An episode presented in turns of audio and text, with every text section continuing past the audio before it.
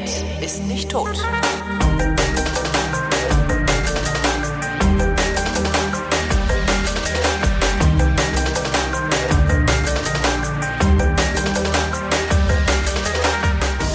Satan, Satan. Ach nee, falscher Text. Hier ist eine völlig neuartige Ausgabe der völlig neuartigen retrofuturistischen, ironisch modernen, urbanen Unterhaltungsmatinee mit Tradition, die fast alle Fragen, die an fragen.vrind.de gesandt werden, vrindheitsgemäß jedoch garantiert nicht zeitnah beantworten wird. Hier ist die Vrindheit mit Alexandra Tobor. Und Holger Klein. Tag. Ich würde es rausschneiden. Ich finde es eine Zumutung. Also wenn das schon mir so weh tut, wie muss es dann den anderen erst wehtun? Stimmt auch, ne? An dieser Das Stelle. ist respektlos, ja? Okay, dann, Oh, okay, dann, dann Entschuldigung. schneide ich das raus. Pass auf, pass, dann machen wir es mal so. So, ich habe jetzt, äh, ich weiß gar nicht wie viel, vermutlich ungefähr eine Viertelstunde Material aus diesem Podcast rausgeschnitten, weil Alexandra das für eine Zumutung gehalten hat.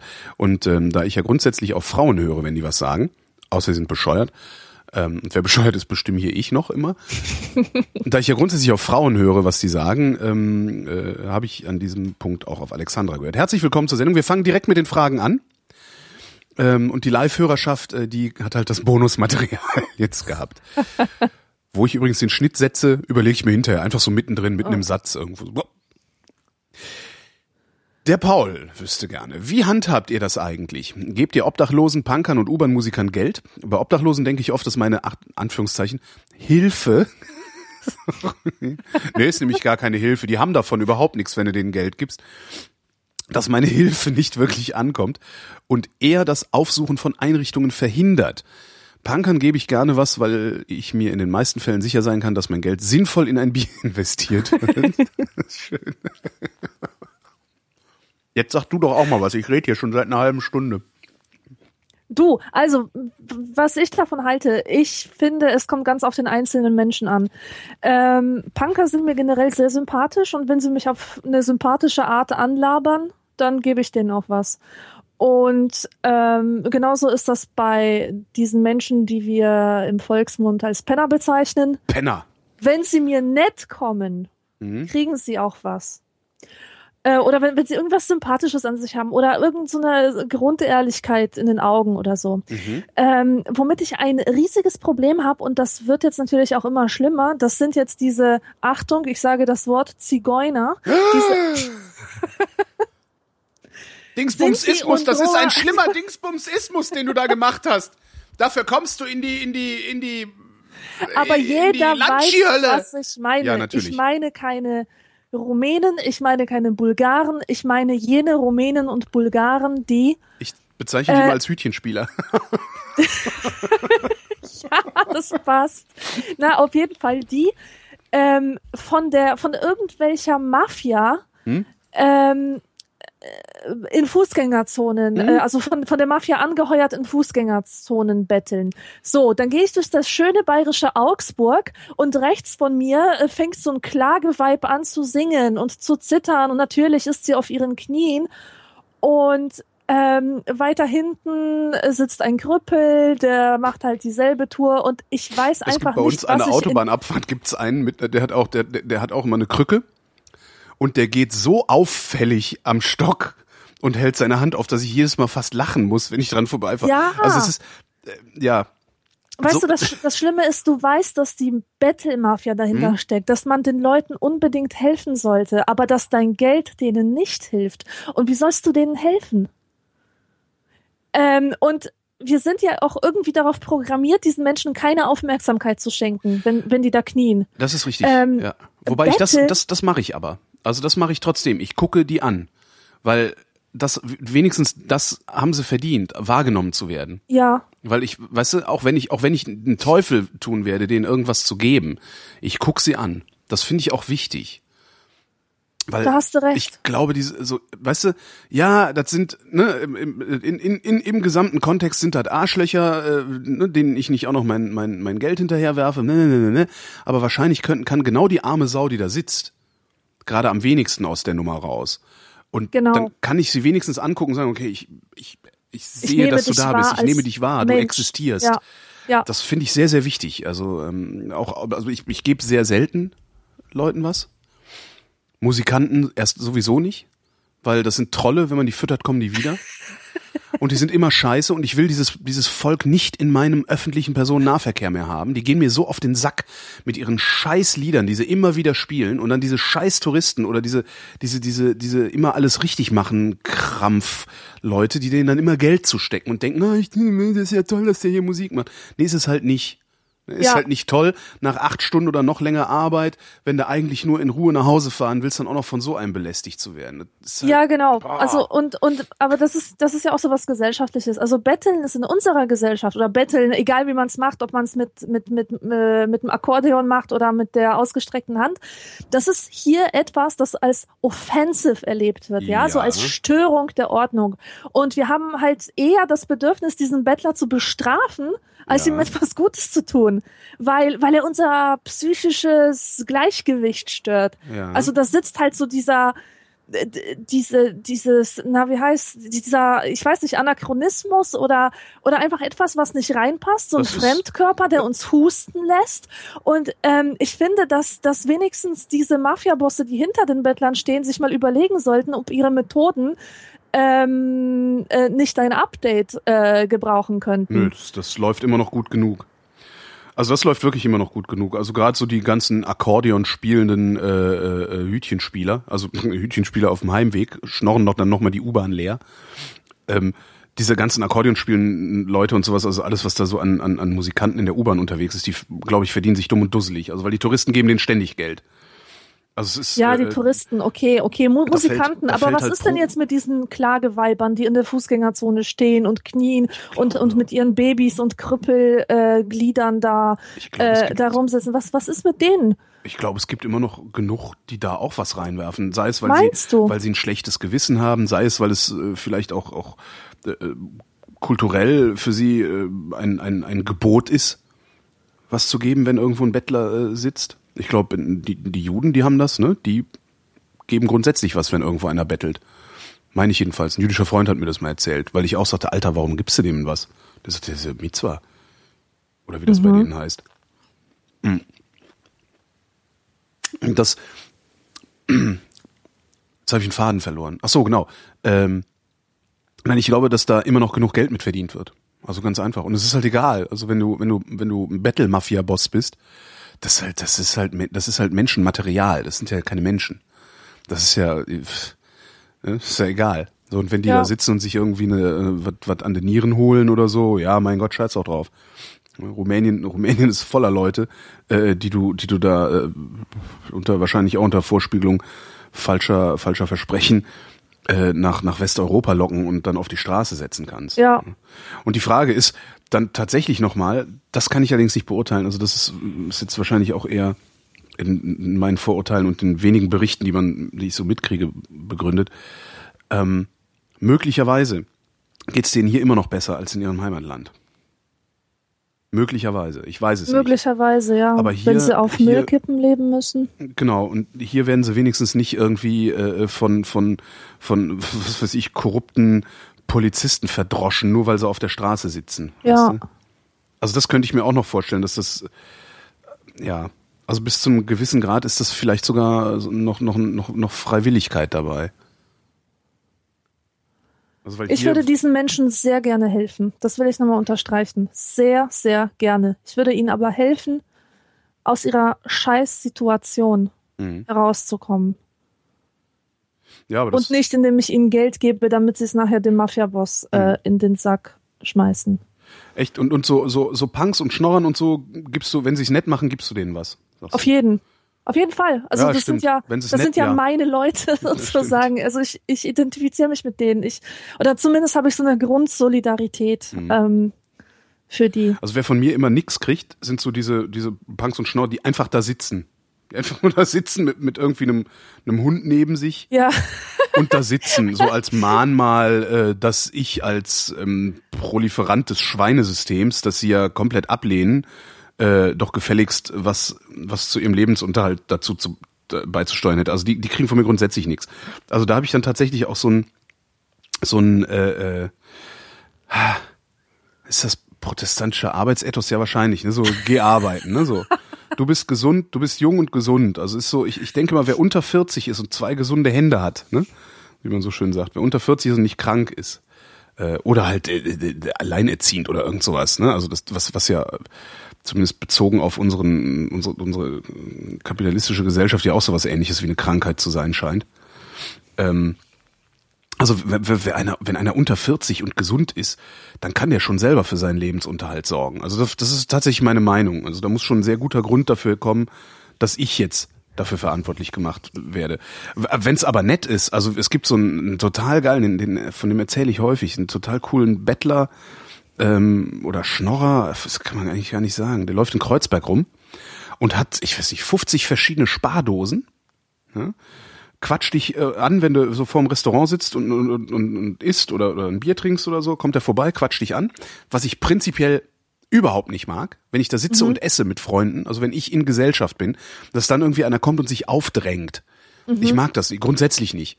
Also ich mag es auch nicht, wenn ich irgendwo an der Theke stehe, mich mit einem unterhalte und jemand, den ich nicht kenne, quatscht rein. Mhm. Passiert ja auch gerne mal. Ähm, aber der kommt halt entschuldigt sich für die Störung, spricht spricht auch sauber, also ist jetzt nicht so ein äh, ist auch äh, sauber äh, in Anführungszeichen, also riecht jetzt nicht nach Ammoniak, also so wie wie wie sie halt oft riechen. Gerade die, die durch die U-Bahn marodieren, stinken mhm. streckenweise wirklich sehr erbärmlich. Ähm, und erzählt zu jeder seiner Spardosen, der ist immer mit einer anderen unterwegs, erzählt er eine Geschichte.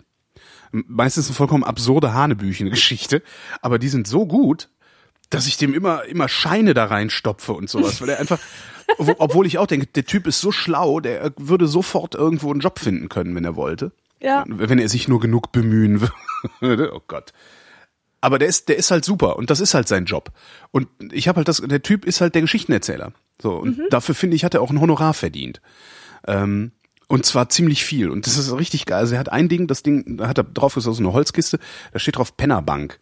Mhm. Das kennen Sie, Penner Bank ist die einzige Bank, die noch nie pleite gegangen ist. Seit 2000 Jahren. Das Geld, was Sie da anlegen, ist super aufgehoben. Die, ne? Erzähl, erzähl, ja. erzähl. Und mit dem kannst du auch super reden. Ähm, und und über, weil der kriegt halt auch total viel mit. Der kriegt halt mit, was in der Gesellschaft passiert, was wie die Menschen so unterwegs sind und so. Ja. Und das ist einer, dem gebe ich was, obwohl er es eigentlich gar nicht nötig hätte. Aber andererseits glaube ich, ist sein Selbstverständnis auch eher das, dass er zur Arbeit geht, wenn er rumläuft und diese Geschichten erzählt.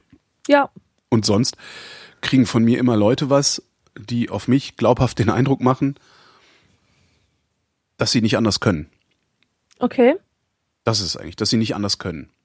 So. Weil ich bin da ein bisschen anders. Ich gebe den Leuten auch mal zum Spaß was. Wenn mich so Punker ansprechen auf der Straße und ich weiß, das sind Kiddies. Und ich war auch mal so. Ich saß auch mal an Bahnhöfen rum mit, mit irgendwelchen bunt äh, bunt gefärbten Haaren und, und einem Köter oder so. Mhm. Und wir haben uns Geld geschnurrt, das hat uns Spaß gemacht. Das waren, weißt du, Reinhauspunker. Also äh, es hat uns an nichts gefehlt, aber es hat uns eine Freude gemacht, wenn wir uns irgendwie ein Bier zusammenschnorren konnten. Das, das war einfach so ein, so ein Ding, so ein Ding, was man macht, wenn man jung ist. Aha. Und ich unterstütze das. Also nicht, dass ich das mhm. jetzt irgendwie so ideologisch unterstütze, was auch immer. Aber ich unterstütze das. Wenn ich sehe, das sind Jugendliche und die wollen jetzt ein bisschen Spaß haben, dann gebe ich denen 50 Cent und gut ist.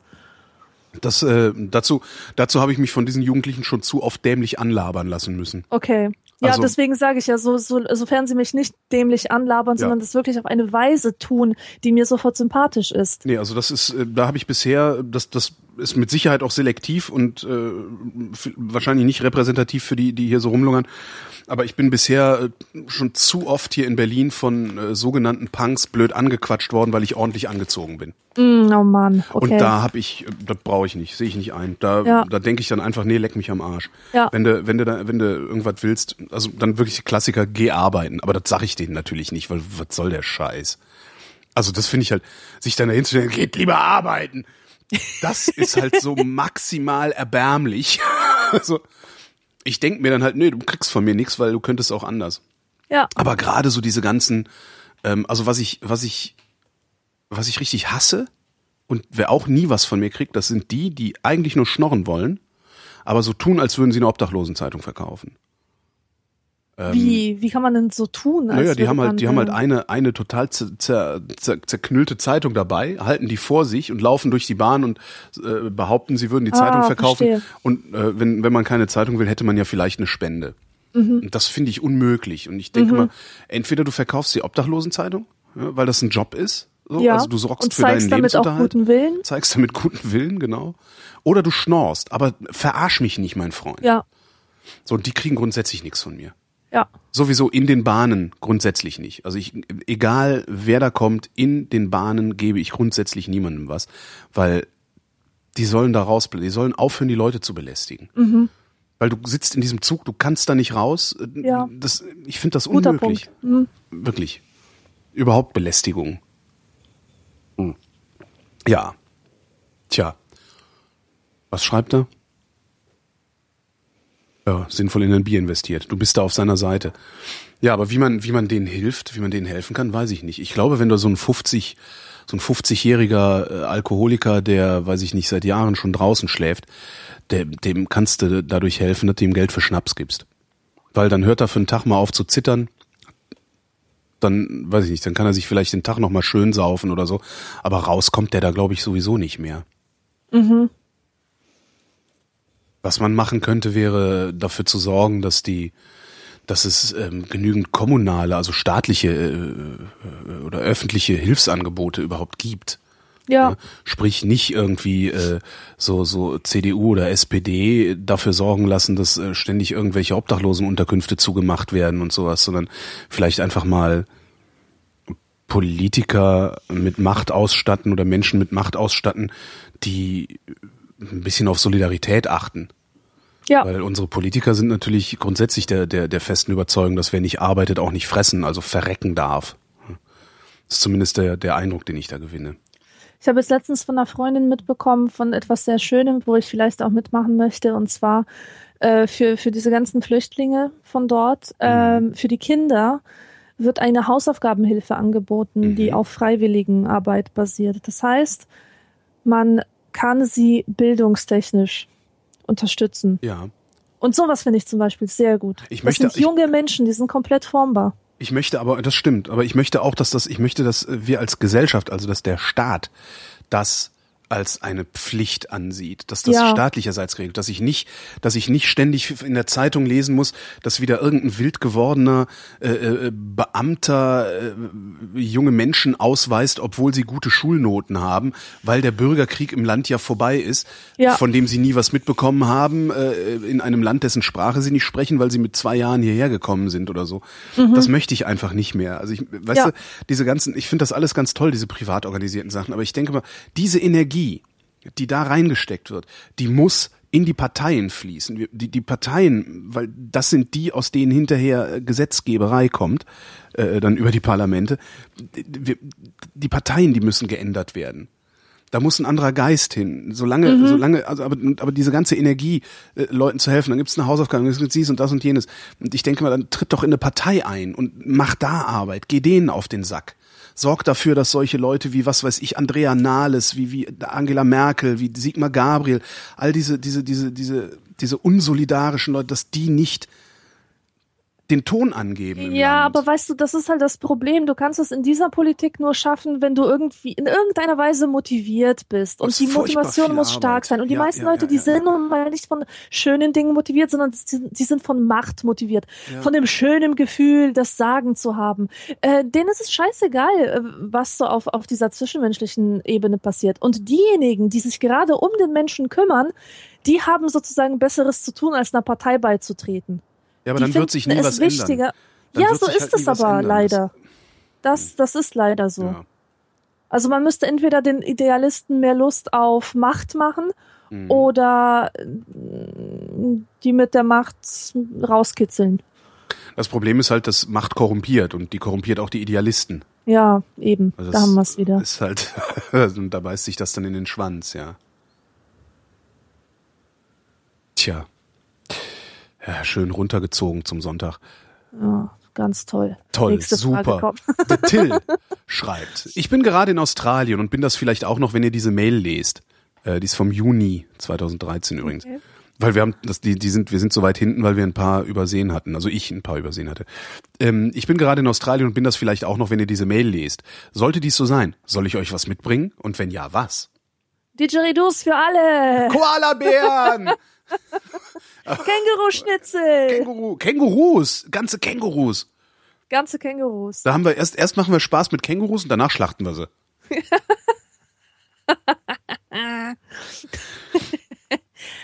wer fährt ja denn gar nach. Australien? Jetzt mal ganz, ganz im Ernst. Ich hab, ich frage mich mein ganzes Leben lang, was das eigentlich soll, diese Faszination Australien. Da ist doch nix. Doch, meine Freundin ist klar, gerade. Hm. Echt? Was macht die da? Äh, sich das angucken. Eine Freundin besuchen, die ist, die ist ausgewandert, also die hat da, die Okay. hat da äh, Freund. Und sich das angucken. Hm. Ich finde Australien sowas von uninteressant. Also wahrscheinlich beruht das auch auf Unwissen und auf Ignoranz, was weiß ich alles. Nö, aber das ist wahrscheinlich so wie mit mir und den USA. Ich finde ich auch total uninteressant. ja, okay.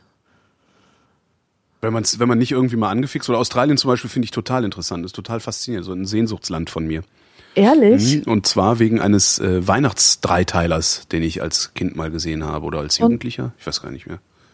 Der hieß Der schwarze Bumerang. Gibt's bei YouTube, glaube ich, in Gänze. Kannst Okay. du sagen, es ist halt über so einen pu Pubertierenden oder so einen Jungen, der äh, mit, seinem, mit seinen Eltern nach Australien geht und der Vater wird dann irgendwie gezwungen, für die böse Seite der Macht zu arbeiten und die werden in so einem Lager eingesperrt, also ein, zwar auf hohem Niveau, ne, aber sie dürfen da halt nicht raus und der Vater ist Chemiker und soll irgendwie bla. Und der Junge haut dann ab und verliert sich in der Wüste und wird von Aborigines aufges aufgesammelt und lernt deren Ah. Tricks und bla. Und das ist so, das hat sich bei mir so tief eingebrannt, dass ich unbedingt, also ich gerne in Australien leben wollen würde. Also so halt ein total albern, kindlich romantisches Bild habe ich da. Aber das ist zum Beispiel das, was mich an Australien reizt. Aber es ist halt so weit weg, dass ich nicht dahin fliegen kann. Ja. Also mir ist, mir ist einfach diese, das sind halt, ich weiß nicht, was man da so hat, 20 Stunden Nettoflugzeit oder sowas bis Sydney. Da, äh, und ich habe halt nicht die Zeit. Also ich würde, ich würde das machen, wenn ich sechs, acht Wochen Zeit hätte, da unten zu sein und irgendwie rumzugucken und mal hierhin zu fahren, dahin zu fahren, mir das Land mal anzuschauen. Aber ich mag halt nicht 20 Stunden fliegen und dann irgendwie ja, 10, 12 Nächte da zu verbringen und dann wieder 20 Stunden fliegen, um zurückzukommen. Das ist mir zu anstrengend. ja. Da bleibe ich dann lieber in Europa. Ja, und was willst du aus Australien haben? Ja, habe ich doch gesagt, die Didgeridoo. Ach, Didgeridoo, genau, gibt's hier ja nicht. Gerne mir du, mitbringen. kannst du doch auch so ein blödes, so ein blödes graues Plastikrohr im Baumarkt kaufen. Damit geht das auch. Sieht halt nicht so, sieht halt nicht so fancy tribal-mäßig aus, ne? Aber wenn du unbedingt Leute im Park nerven willst, geht das auch mit so einem Rohr. Oder ein echtes Dings, äh, einen echten Bumerang. Ein echtes Dings. Hier, wenn du nach Australien fährst, bringst du mir ein echtes Dings mit. Ein Bumerang. Ja, genau, ein Bumerang. Bring Bumerangs mit. Bum Bumeränge. Bum Bumerangi. Bumerangi. Bring Bumerangi mit. Genau. Aber ich glaube nicht, dass er noch in Australien ist. Und falls er immer noch in Australien ist, finde ich das eine ziemliche Unverschämtheit. Ja? Hier monatelang äh, äh, nicht hier der Wirtschaft zu dienen. Ja? es sei denn, du dienst da der Wirtschaft, also natürlich der heimischen Wirtschaft und nicht dem Ausländer. Äh, weil das wollen wir ja nicht. Schließlich sind wir Deutsche. Äh, hier eine Frage von Christian. Fast schäme ich mich dafür, aber ich philosophiere, keine Ahnung, wo da jetzt die Fs hinkommen, bei meinen Autofahrten häufig über folgende Frage. Der philosophiert, ich sinniere meistens. Naja. Wieso liegen an Autobahn-Auf- und Abfahrten sowie auf Autobahn-Mittelstreifen so oft einzelne Schuhe? Tja. Das ist von den ganzen überfahrenen Kindern. Äh, ja, ich weiß nicht, entweder fliegen sie bei Unfällen aus den Fenstern. Mhm. Also, das ist aber irgendwie eine komische Vorstellung. Nö, das ist cool. Ähm, oder du weißt ja, wie, ähm, naja, im Zorn, ne? Da packt man sich halt einen Teller, schmeißt ihn gegen die Wand. Und was ist, wenn man sich im Auto streitet? Dann ist es doch das Beste, sich einfach sich Schuhen. den Schuh auszuziehen und ihn aus dem Fenster zu werfen, Ja, um sich äh, abzureagieren. ja, Das wäre eine sinnvoll. Theorie. Kann natürlich auch einfach sein, dass das, ich weiß nicht, dass das verloren gegangene Gepäckstücke sind und äh, da Schuhe ja selten zusammengebunden werden. Also, ne, wenn, wenn irgendwie so ein, also hast du, hast du total oft, siehst du ja total oft, dass dann irgendwie ein Auto, also irgendwas auf dem Dachgepäckträger haben, was mit so einer blauen Plane abgedeckt ist und die Plane flattert hinten im Wind und ähm, manchmal fliegen da halt Sachen runter oder raus. Also Ja. eher sowas, denke ich. Und äh, jetzt selbst wenn, selbst wenn ein ganzer Koffer auf der Auto auf die Autobahn fällt und da sogar ein paar Schuhe nebeneinander liegt, wenn da jeden Tag Tausende von Autos dran vorbei und da drüber fahren, erzeugen die halt Sog oder fahren richtig drüber und schleudern die mit und werfen die hierhin, dahin, dorthin, sodass sie ja. halt einfach einzeln verteilt werden. Ja. Das würde mich nicht wundern, wenn man äh, paarweise Schuhe auf allen Autobahnen finden würde, wenn man nur lang genug sucht.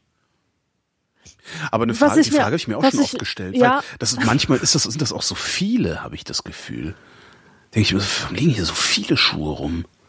Da stimmt doch was nicht. Stell dir doch mal vor, es ist Ferienzeit, ja? Mhm. Und es sind wieder ganz viele Jugendliche unterwegs. Ich weiß nicht, 18, 19-Jährige oder so. Und so wie es diesen, äh, diesen Prank gibt, jemanden, der nackt badet, die Klamotten zu stehlen, Mhm. könnte es doch auch so eine Art von Streich sein, wenn man jemanden einfach mal den Schuh abzieht und aus dem Fenster wirft. Ja, oder quengelnden Kindern. ne? Wenn ihr nicht aufhört, schmeißt ihr eine Schuhe raus. Oder so, ganz genau.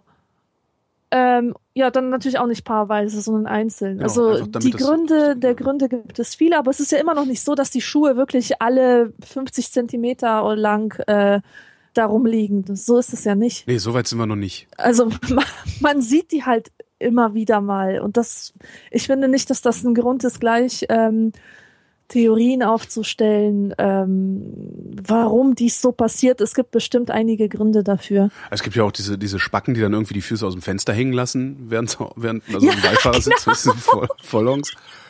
Weiß nicht. Stimmt. Kann ja auch sein, dass da dann mal wisch macht und der, der Slipper dann abfliegt. Hm. Ja.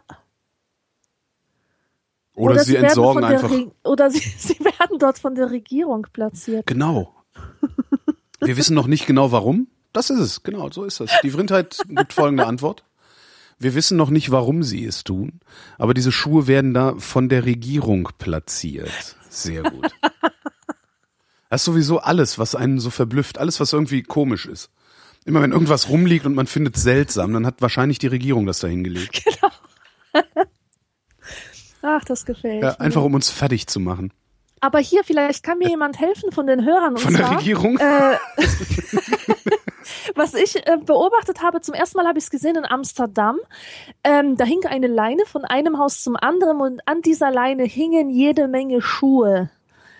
Und das habe ich dann immer wieder gesehen. Und ich frage mich, was das soll. Ist das so, dass sie einfach die stinkenden Schuhe nicht in der Wohnung haben wollen und sie deswegen raushängen? Also man weiß ja über die ähm, über die Wohnungen da an den Grachten, dass sie ziemlich eng seien und gar nicht mal so groß. Ähm, oder ist das eine Kunstperformance? Ähm, ist, ist, was ist das? Das ist so ein Kifferding. Also das ist so ein Kipperding.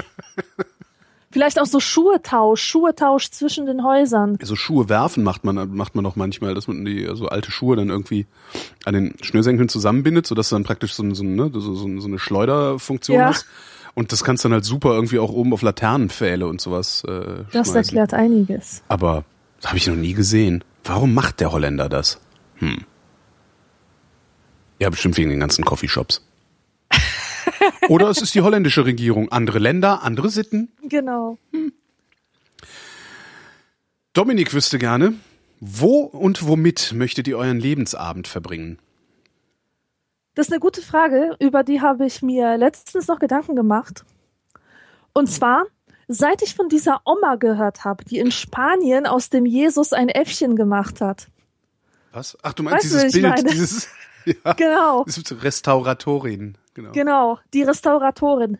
Seitdem bin ich total besessen von der Vorstellung, im Bilder zu Alter, ver im als Alter Oma, Bilder zu verhunzen. Genau. Ich will so eine Oma sein, die einfach ständig auf Bildungsreisen sich Ach begibt, so. Äh, so durch Italien. Mhm. Und in jeder Kirche, wo, wo Halt gemacht wird, äh, hinterlässt sie Pinselspuren, macht aus allen Jesusen ein kleines ähm, äh, Äffchen als Gruß an die Evolution und dann später wird eine Doku über mich gedreht. Ich werde dann sozusagen so eine Art Banksy und die Doku heißt Exit Through the Sakristei oder so. Hm. Das fände ich so geil. Wahrscheinlich kommst du aber eher in den Knast. Ja, soll mir recht sein, dann bin ich ja schon alt, da kann es mir egal sein. Die, die, die Doku heißt dann Gesiebte Luft. Omas gesiebte Luft. Oder Beichtstuhl. Irgendwas mit Beichtstuhl. Stuhl ist immer gut. Beichtstuhl. Fünf. Jahre Knast. Ja. Und, und, aber das, das dann schon in südlicheren Ländern, ne? Also wo es warm ist. Ja, Ja, ja, hm. so durch Italien mit dem Ja, genau. Omnibus. Ich würde gerne in Oberitalien, das fände ich prima. So Oberitalien finde ich gut. Oder Spanien, Südspanien, so. Ist auch nicht schlecht. Also wo es gutes Essen gibt. Irgendwo, wo es gutes Essen gibt. Italien, Frankreich, Spanien. Wo es nicht zu heiß wird. Und womit? Weißwein. Hm? Also irgendwie südlich der Alpen. Ich sag mal so grob, grob gesagt südlich der Alpen. Ähm, also was wirklich schön war, ich war da vorher noch nie. Also ich war jetzt, wie ich eben schon erzählte, an der Loire, also um Saumur. Äh, in so einer Gegend könnte ich mir das sehr gut vorstellen. Irgendwie so einem kleinen Haus, da sitzen und ein Weinchen trinken. Ja, schön, ne? Ja. Hauptsache Internet, damit ich meinen Freundes, meinen Freundeskreis mitnehmen kann. Ja. Also damit ich jemanden zum Reden sozusagen habe. Weil ich glaube, wenn man da sitzt und so ganz alleine ist, dann ist es scheiße. Außer man ist halt richtig Hacke. Ja. Ja, alleine würde ich auch nicht sein wollen. wie Wenigstens das Arte-Team muss ab und zu vorbeikommen in meiner Parkanlage und zwischen den äh, Niki de Saint-Fall äh, Fruchtbarkeitsfiguren hindurch äh, zu mir herflanieren. Weißt du, wenigstens die. Ähm, ich hab auch so eine, das ist eine andere Fantasie von mir. Was, Das ist Niki so de Saint-Fall-Figuren zu sammeln. Nee, einfach so eine alte zu sein, die, die in irgendeiner Weise eine Rolle für die Kultur spielt und ständig von einem äh, Film, äh, äh, von, von einer Filmcrew besucht wird von Arte und Die immer ähm, gefragt wird, ne? Also wenn der Kulturstaatsminister, wird, wenn der. Kulturstaatsminister mal wieder dummes Zeug geredet hat, wird als erstes äh, Frau Tobor befragt, genau. Genau, in ihrem Garten. Genau, in dem Garten. Wo du dann aber auch immer, äh, wo, wo dann immer so gefilmt wird, also dann fährt- kommt die Kamera, kommt immer so aus der Tiefe auf dich zu, während du da kniest und die Rosen schneidest, ne? Und sowas. Also während du dann so auf dem Boden hockst und Rosen schneidest und kommst dann hoch, sagst was Schlaues, woraufhin der Kulturstaatsminister ähm, sich fürchterlich schämt und was ihm ja auch mal gut zu Gesicht stehen würde, sich fürchterlich schämt und dann irgendwie in den Tagesthemen äh, äh, auch auch ähm, äh, zurückrudert und sagt, ja, sie hat ja recht. Das kulturelle Gewissen der Nation Ja, sozusagen. großartig, das ist, das ist mein Traum. Ja. Nee, will ich gar nicht. Ich will einfach nur da sitzen. Ich möchte in Meran, also das werde ich mir nie leisten können, weil es eine sehr teure Gegend ist. Ich möchte in Meran an der Kurpromenade sitzen und äh, wenn ich da nicht sitze, möchte ich spazieren gehen. Zwischen den Mahlzeiten. Oder in Saumur. Da, das, ach, das war schön in Frankreich. Ich muss da nochmal hin. Die, die haben so die, die haben so geiles Essen. Weißt du, warum kriegen wir, wir scheiß Deutschen das mit dem Essen nicht so hin? Immer wenn ich hier was, weißt du, in Frankreich gehst du in irgendeine dämliche Bäckerei oder zu irgendeinem Fleisch und kriegst was Tolles zu essen. Hier musst du immer irgendwie Ja, Aufwand bei- treiben und, und, und hier ist das dann immer direkt ein besonderes Ereignis, ein Restaurant für viel Geld. Oh ja, ich finde, das kotzt mich so an, ey. Das kotzt mich so an. Ja, du kannst hier noch nicht mal, du kannst hier noch nicht mal ein Croissant kaufen gehen, das ordentlich schmeckt, sondern du hast immer, immer nur Scheiße kriegst du hier. Ja, ich Bah. weiß. Ich weiß, das Mann. ist aber, weil die Franzosen diese reiche gastronomische Tradition haben und ähm, ich bin mir nicht sicher, aber ich glaube sogar, das Konzept der äh, Gastronomie ist überhaupt in Frankreich entstanden. Das heißt, die müssen sich schon seit Jahrhunderten Mühe geben, dass Leute einen Grund haben, auswärts zu essen. Na, aber das tun sie ja gar nicht, sondern du, du, das ist ja, es geht ja ums, ums, ums Inwärtsessen. Es geht ja darum, dass du einfach nur, du gehst, du fährst einfach nur runter, also du, du fährst runter in die Stadt, gehst in die nächstbeste Bäckerei und bekommst gutes Ja, Brot. Das ist hier in Deutschland anscheinend unmöglich. Zumindest wo ich lebe, ist das unmöglich. Ja. Ich muss hier irgendwie einen riesigen Aufwand treiben, um was ordentliches zu essen zu bekommen. In Berlin. Selbst in Berlin, in der, in der Hauptstadt, in der einzigen Großstadt dieses Landes, ist es nicht möglich, äh, fußläufig vernünftige Backwaren, vernünftige äh, Fleischereiprodukte, Käse, irgendwas zu kriegen. Es ist immer eine Pilgerei. Es ist immer eine So ist Reise. es, ja. Das ist, geht mir so auf den Sack. Die, die geben, die, die Leute geben für jeden Scheiß geben die. Also die Franzosen haben so viel weniger Kohle als die Deutschen. Und, und, und jeden Kack, für jeden Kack hat der Deutsche Geld, nur nicht für Essen.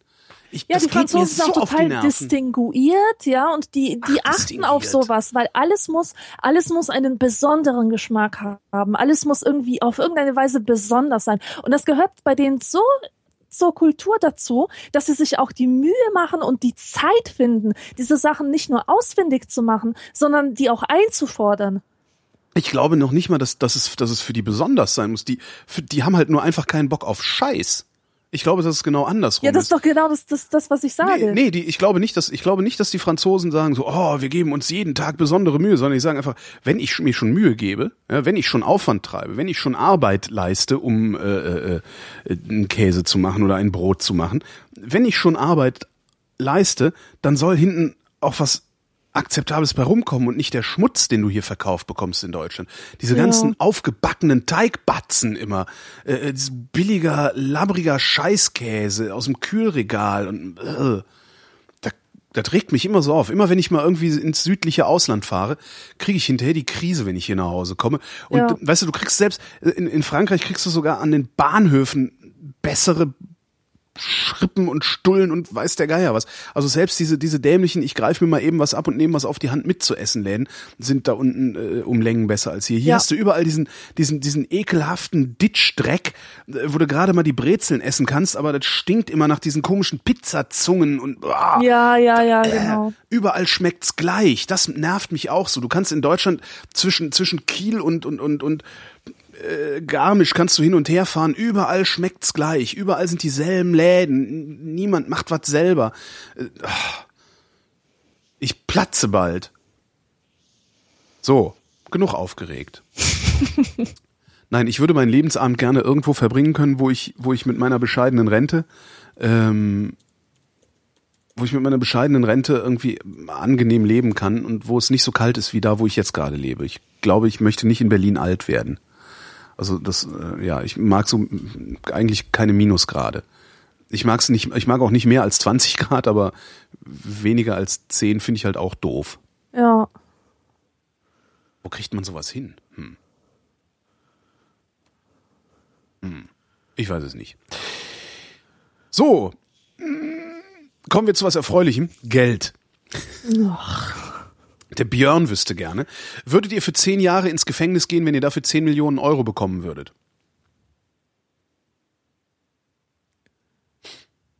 Äh, wahrscheinlich nicht. Äh, Die Frage, also echt, so also eindeutig kann ich da gar nicht drauf antworten. Also mein, meine Na, das, Antwort wäre äh, wahrscheinlich ja. Wahrscheinlich ja. Ja. Meinst du nicht, dass du psychisch dann so am Ende wärst, dass du von dem Geld keinen Nutzen mehr machen Das weiß könntest? ich nicht. Das, das wäre, und, und da, da, da differenziert sich dann meine Antwort ein bisschen aus, weil ich, ich weiß gar nicht, wie Gefängnis ist. Also ich habe schon häufiger mit Häftlingen gesprochen, ich habe auch häufiger mit, mit, mit Ex-Häftlingen gesprochen. Es gibt halt Gefängnis, das ist vergleichsweise angenehm. Da ist der Freiheitsentzug nicht so heftig, weil du darfst halt tagsüber raus und was arbeiten zum Beispiel. Ähm, ich, ich weiß nicht, ich weiß es wirklich nicht, aber ich finde die, die, die Aussicht darauf, jetzt ins Gefängnis zu gehen, mit 54 wieder rauszukommen und dann 10 Millionen zu bekommen, also bis mein Lebensabend tatsächlich äh, wahrscheinlich sogar in Paris verbringen zu können, mit, wenn ich 10 Millionen hätte, äh, die Aussicht darauf finde ich sehr verlockend. Aber ich habe nicht die leiseste Vorstellung davon, wie zehn Jahre Gefängnis sein könnten. Hm. Ich würde das machen, wenn ich dadurch irgendwie mehrere Leute retten könnte. Ach Gott. Aber für Geld würde ich das nicht machen. Okay, dann kannst du ja kannst du ein paar Leute retten. Ich nehme dann dein Geld. Warum nicht? Unmoralische Sau. Ja, absolut. Ich will meine Ruhe haben, weißt du, und wenn ich 10 Millionen hätte, hätte ich meine Ruhe. Ach Gott, wenn ich 2 Millionen hätte, hätte ich meine Ruhe. 2 Millionen. Das muss doch irgendwie gehen, dass mir hier die Leute mal 2 Millionen irgendwie crowdfunden. Das ist ein schönes Crowdfunding-Projekt. Ruhe für Holgi. Ziel 2 Millionen Euro. Guck mal. Aber das, das lassen die dann bestimmt nicht durch, weil die sich mit ihren Crowdfunding-Plattformen alle so ernst nehmen immer. Ich muss mal einen Aufruf machen mit einem extra Spendenkonto. ihr, Ja. dürft in meine, Ru in, in meine Ruhe investieren. Ich lasse euch auch in Ruhe. Das ist der Trick. Ich habe noch eine Idee. Hm. Ruhe vor Holgi. Das wäre doch auch mal so ein Crowdfunding-Projekt. Das meine ich gerade. Ich lasse euch auch in Ruhe. Also, ja. Wenn hier zwei Millionen, nee, bräuchte ich gar nicht. Ich glaube, ich könnte das auch mit einer Million wuppen. Eine Million steuerfrei, also nach Steuern eine Million, das würde mir reichen. Aber wie, wo kriegt man die her? Gibt's denn nicht irgendwelche reichen Leute unter der Podcast-Hörerschaft, die sagen, ja komm ey, das Millionchen, das ist doch jetzt auch egal. Hier, nimm, Junge. Was macht eigentlich Generaldirektor Hafenlohr? Warum hört er keine Podcasts? Hm. Nee, aber, aber warum nicht für Geld? Das ist doch super, dann musst du nie wieder dran denken. Nee, weißt du, nein, nein, ich tue nichts für Geld. Äh, mir ist mein Leben wichtiger. Die Lebenszeit, die ich habe, ist mir so tausendmal wichtiger als äh, irgendwann in einer fernen Zukunft, von der ich nicht mal weiß, dass ich da noch am Leben sein werde, Das ist das Problem. äh, Geld ja. zu haben. Stimmt, das ist das Problem. Das Problem ist, du weißt gar nicht, ob du von den 10 Millionen was hast. Eben, du kannst doch nicht mal sicher sein, dass dich nicht irgendein Vollidiot im Gefängnis erschlägt, aus Mhm. irgendwelchen Gründen. Äh, du könntest dich selber zugrunde richten, indem deine Psyche ähm, derart ausrangiert ist Mhm. äh, nach, nach Ende, nach Ablauf dieser zehn Jahre, dass du mit deinem Geist nichts anzufangen weißt. Das finde ich das Allerschlimmste. Aber ich glaube, das geht. Also man, du kannst ja auch im Gefängnis, also es gibt ja auch so Fernuniversitätsstudenten im Gefängnis und so. Ja, Aber ich glaube, das okay. kann man, das, dem, dem, dem kann man vorbeugen.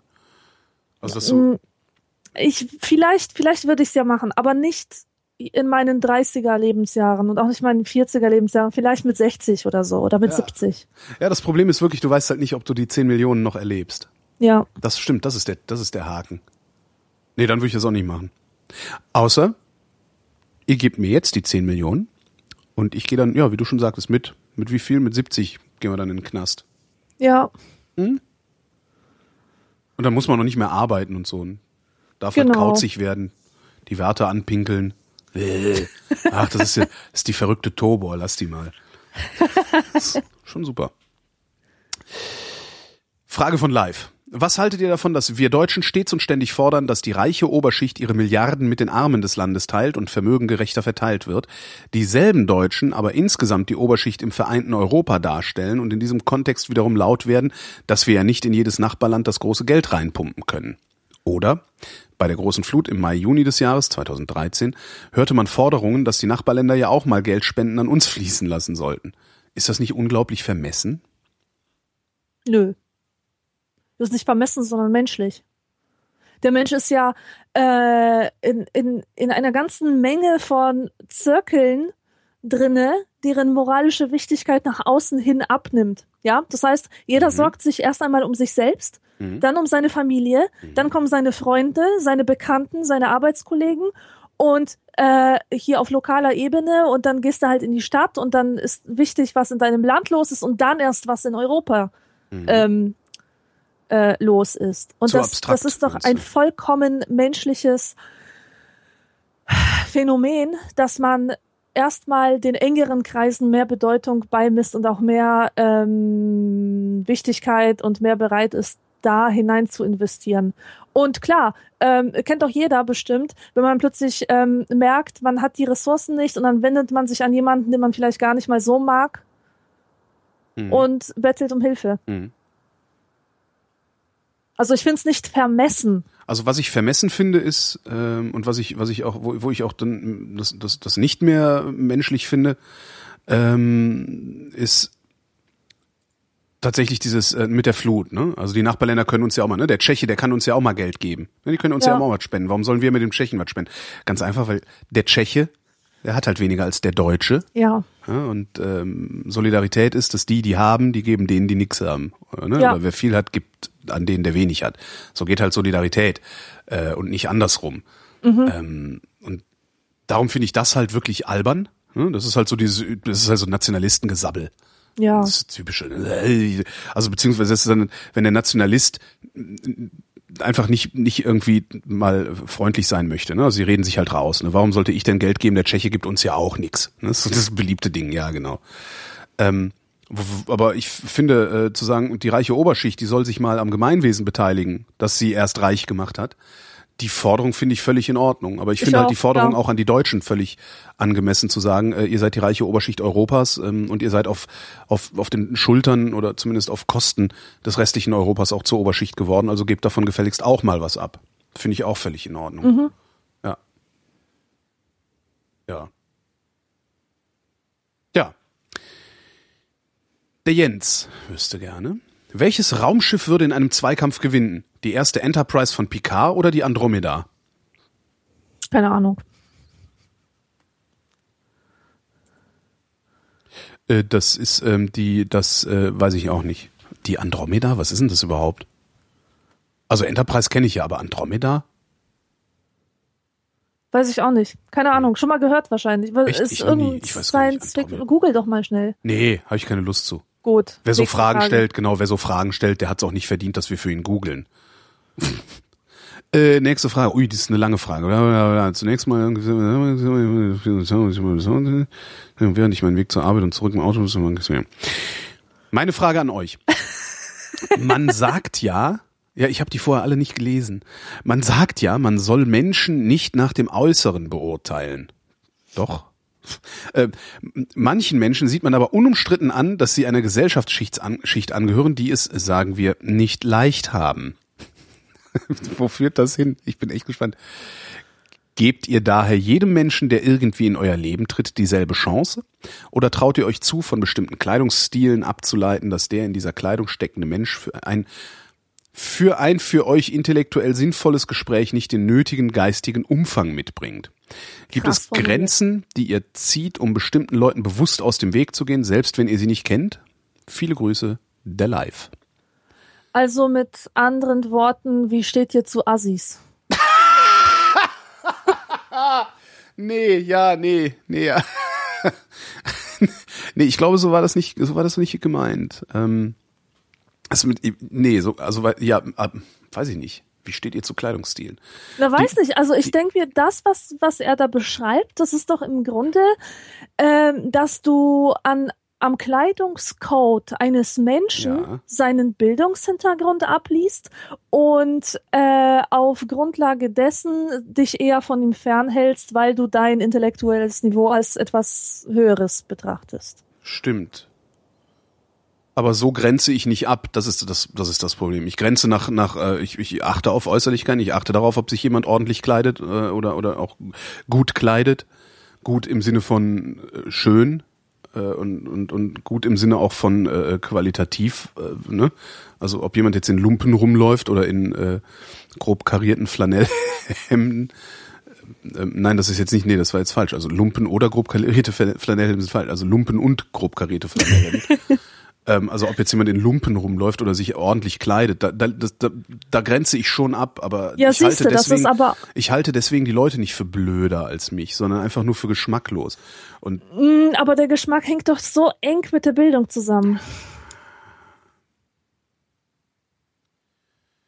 Also, äh, pass auf, pass auf. Was würdest du denken? Das ist mir letzten Sommer passiert. Da war ich einkaufen im Supermarkt und vor mir an der Supermarktkasse war eine Frau, die hatte, ähm, das war eine Mutter von einem Baby und von einem Dreijährigen oder so. Und die hat den Dreijährigen total wüst beschimpft. Und dann erst konnte ich mir angucken, wie die aussieht. So. Und die hatte so ein, ähm, äh, so ein, so ein Spaghetti-Trägertop an und über die ganze Brust tätowiert Fuck off. Sorry, aber ich gebe ihr keine Chance. äh, das, Das ist keine ja. Chance, keine Chance, dass die mich irgendwie davon überzeugen könnte, dass in Das ist ihr richtig, ja. irgendeine Form von Intelligenz oder Emotion steckt. Ja, das ist richtig. Aber das sind ja nun, nun auch so Extreme und vor allen Dingen ähm, halte ich den Umkehrschluss halt für nicht zulässig, weil äh, also nur weil sich jemand scheiße kleidet, nur also nur weil sich jemand scheiße kleidet oder oder sich irgendwie scheiße tätowieren lässt oder also nur weil jemand scheiße aussieht, heißt das noch nicht, dass er blöder ist als ich oder dass ich ihn für Nein. blöder halte. Dafür kenne ich einfach ganz einfach, ich kenne zu viele Nerds. Ja? Ich kenne zu viele Nerds, auf die das überhaupt nicht zutrifft. Die meisten von denen sind wahrscheinlich schlauer als ich die sind halt nur zu doof, sich ordentlich anzuziehen. Aber deswegen, also das ist halt anders. Also ich hätte halt keinen Bock, mit schlecht angezogenen Leuten meine Freizeit zu verbringen. Das ist tatsächlich so. Ich, ich mag das nicht. Ich Okay. mag nicht, ich mag nicht mit Leuten, die schlecht angezogen sind, die, die äh, äh, meinetwegen noch ungewaschen sind, denen die Schuppen aus den Haaren fallen oder weiß der Geier was. Mit denen möchte ich nicht umgehen dauerhaft, weil mich das runterzieht. Das ist, als würde ich einen schlechten Film sehen oder sowas. Okay. Also, das ist mein Problem eher. Aber ich, das, das, ich mach da, da an der Stelle mache ich keine intellektuelle Abgrenzung. Die mache ich natürlich, wenn jemand mit Ed Hardy Klamotten rumläuft oder so. Ja, ganz klar. Aber das sind Na auch klar, wiederum, die sind ja das entsprechend kodiert. Das, Genau. das steht ja für. Du, Das sind aber- du zeigst ja richtig. mit jedem Kleidungsstück, was du anhast, zeigst du deine Werte an der deiner Umwelt. ich glaube, Das ich, heißt, das glaub ich jemand, nicht. der Ed Hardy Klamotten anhat, der wird bestimmt nicht ein Selbstbild als Intellektueller haben, der auch als Intellektueller wahrgenommen werden möchte. So ein Mensch müsste dann so eine Korthose und Kordjackett tragen. ja, weißt du, die Leute ja. sind sich sehr dessen bewusst, was für Werte sie mit ihrer Kleidung transportieren. Die Frage ist nur, haben sie überhaupt eine Wahl? Sind sie sich dessen bewusst? Eben, da, Ist da der, fängt der Ed Hardy-Träger, an. der Ed Hardy-Träger ist sich, glaube ich, nicht bewusst, äh, ähm, dass er da ein, ich sag mal, äh, dass er da im Grunde mit, mit so einer Unterschichtssymbolik äh, rumläuft. Nein, aber er zeigt seine Zugehörigkeit zu einer bestimmten Gesellschaftsgruppe. Das ist richtig, aber, unre An. aber unreflektiert, oder? ich, ich, ja, also der wird bestimmt nicht denken, ja, ich bin hier Unterschicht und deswegen ziehe ich das jetzt an. Weil äh, in seinen Kreisen sind das ja geile Klamotten. Weißt du, das ist ja nur in unseren Augen zeigt er damit seine seine Ja. Mitgliedschaft in der in der Unterschicht. Richtig. In seinen Augen zeigt er nur, dass er einer Gruppe angehört, in der er sich äh, die das aus geil finden, ja, sich genau. so zu kleiden. Ja. Wobei ich auch glaube, dass es, ähm, ich sag mal, nicht symbolfreie, aber doch symbolarme Kleidung gibt. Also ich glaube, dass, ne, so ein Hoodie oder sowas. Also einfach Ja. so, ne, so, so, also um mal wieder zu den Nerds zu gehen. So Nerdkleidung. Ich glaube, die ist weitgehend symbolarm. Ja, ja, Das ja. ist halt, das, das, äh, das was, klar. was da halt passiert ist und das ist, das ist halt praktisch. Ne? Man, man zieht sich halt praktisch an, so. Ja, Das ist aber pragmatisch. Pragmatisch. Wobei auch das ja. letztlich wieder ein Symbol natürlich auch ist. Ne? Na klar, na, na klar, das bedeutet hier, äh, äußere Werte sind mir nicht so viel wert. Ja. Ich muss nicht äh, in der Gesellschaft ständig representen, wer ich bin, aus welcher Schicht ich komme. Natürlich ist das ein Ausdruck davon. Und ich meine, weißt du, ich habe mit Leuten rumgehangen als Kind. Äh, da klickt man heute auf die Facebook-Seite rein und denkt sich nur, Alter. Weil die sehen aus wie Cracknutten. Die sehen aus wie Zuhälter. Die haben Kneipenfreunde, die wirklich ganz nah an der Behinderung äh, vorbeigeschrammt sind. Ähm, also, weißt du, mit, mit so einem ausdruckslosen Zunge draußen und, und Glubschaugen hängen die da rum. Und ähm, waren das, waren das aber schlimme Menschen oder böse Menschen? Nein, im Gegenteil. Ähm, mir hat das immer wehgetan oder ich, ich habe ich war immer ganz beeindruckt von der ganzen Herzlichkeit und von der Freiheit, die in diesem Milieu herrscht. Also ich habe mich dort immer mit, mit Wärme empfangen äh, gefühlt und äh, empfinde auch heute noch, wenn ich diese schrecklichen, schrecklichen Fotos sehe auf Facebook, empfinde ich für diese Leute viel mehr Gefühle von Sympathie als für die Bonner Oberschichtsspacken, mit denen ich zur Schule gegangen bin, Mhm. zum Beispiel, die aus den besten Kreisen im Sinne, im Sinne des Milieus kamen. Und ähm, ich kann mit dieser Aggression Menschen gegenüber, die, die ähm, ich kann mit dieser Aggression auf die Unterschicht Ja. nicht so viel anfangen, Wenn- vor allem wenn sie automatisch so mit moralischem Verfall äh, assoziiert wird. Die Aggression Ähm, auf die Unterschicht, die kommt aber nicht aus der Bonner Oberschicht, sondern die kommt aus der Bonner Mittelschicht, weil Ja, das sicher, kommt halt immer aus der natürlich. Mittelschicht, Na die natürlich Abst Abstiegsängste hat. Ne? Ja, Also- ja, ja, ja, und muss sich ständig nach unten abgrenzen. Genau. Und Wahrscheinlich wollte- ist das bei mir genauso. Wahrscheinlich ist das genau dasselbe, dass ich sage, zieh dir mal was Anständiges an. Was, was läufst du hier mit so einem grob karierten Flanellhemd rum? Wie sieht das denn aus? Sieht, Ja. halt, sieht halt scheiße, sieht halt scheiße aus. Es gibt eine Serie, die ich vielleicht nicht direkt empfehlen würde, weil ich so, die so gut nicht finde, aber die ist sehr interessant in einem Punkt und das ist äh, die kanadische Serie Trailer Park Boys. Mhm. Ich weiß nicht, ob du schon mal davon gehört Ich habe hast. mal angefangen, das zu gucken, aber das war mir zu krass. Echt? ja, weil also im war- Grunde, ge- es geht halt um zwei Typen, die jede Staffel aus dem Knast entlassen werden. Äh, also am Anfang und am Ende kommen sie da wieder rein. Und ähm, diese Serie hat so wunderbar asoziale und liebenswerte Charaktere. Hm. Und äh, also ich persönlich empfinde nichts als Liebe für sie und das, das meine ich so. Ähm, die haben auch einen Freund, der, der wirklich wie geistig behindert wirkt. In, Mhm. in Wirklichkeit ist das der schlauste von allen. Und in jeder anderen Community wäre er das Opfer, das Mobbing-Opfer oder ein Ja. Gewaltopfer. Aber die kümmern sich um den, ja. Der gehört zur Familie und wird in Schutz genommen und niemand darf dem was antun. Und das finde ich so absolut rührend. Und diese Serie gibt eigentlich genau das wieder, was ich von der Unterschicht äh, erfahren habe. Dass das im Grunde etwas dumme oder vielleicht auch etwas ähm, ähm, unbewusste Menschen sind, die aber solidarisch sind. total solidarisch sind. Ganz Das, genau. äh, das ist ja, das, das ist ja, wahrscheinlich ist es sogar eine Binsenweisheit. Ähm, je weniger, je weniger man hat an materiellem, also je weniger man materiell hat, desto äh, stärker ist man bereit, dem, der noch weniger hat, was abzugeben. Also das ist ja, Ja. es sind ja, das, ich mag das an mir. Je mehr ich gerade hab, desto geiler finde ich, das, dass ich viel hab. Weißt Ja. du? Und muss mich dann echt zwingen, davon noch mal was, noch was abzugeben. Aber wenn ich wenig hab, dann äh, fällt es mir viel leichter, äh, ständig irgendwie einen auszugeben oder sowas. Ja.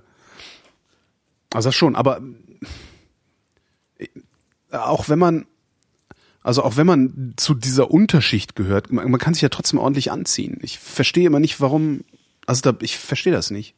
Äh, Also ich, ich kann das für mich für mich kann ich das be gut begründen. Ne? Ich habe mich früher auch scheiße angezogen und ich weiß auch bei vielen Dingen, die ich angezogen habe, warum ich das getan habe und was da mit mir los war und äh, welche welche Deformation äh, da zum Ausdruck, also welche geistige Deformation da gerade zum Ausdruck gekommen ist. Ähm, aber ich fänd's halt schön, wenn wir, also ne, ich war gerade äh, gerade in Frankreich, ähm, noch einen, einen halben Tag in Paris und bin da rumgelaufen und habe gedacht, mein Gott, äh, sie sind besser angezogen. Äh, In, in Spanien, in Italien, in Frankreich sind die Menschen besser angezogen als hier. Auch die, die schlecht angezogen sind, auch die, die, die, die, denen du ansiehst, dass sie wenig Geld für ihre Kleidung ausgeben. Die haben halt keine, keinen, keinen Anzug aus einem feinen Stoff. Man sieht ja, ob der Anzug aus einem guten Stoff ist oder aus, aus, aus der üblichen äh, Plastikfolie, mit der so viele Leute rumlaufen. Ähm, das, man kann halt auch mit, mit, mit wenigen Mitteln sich hübsch anziehen, sag ich mal.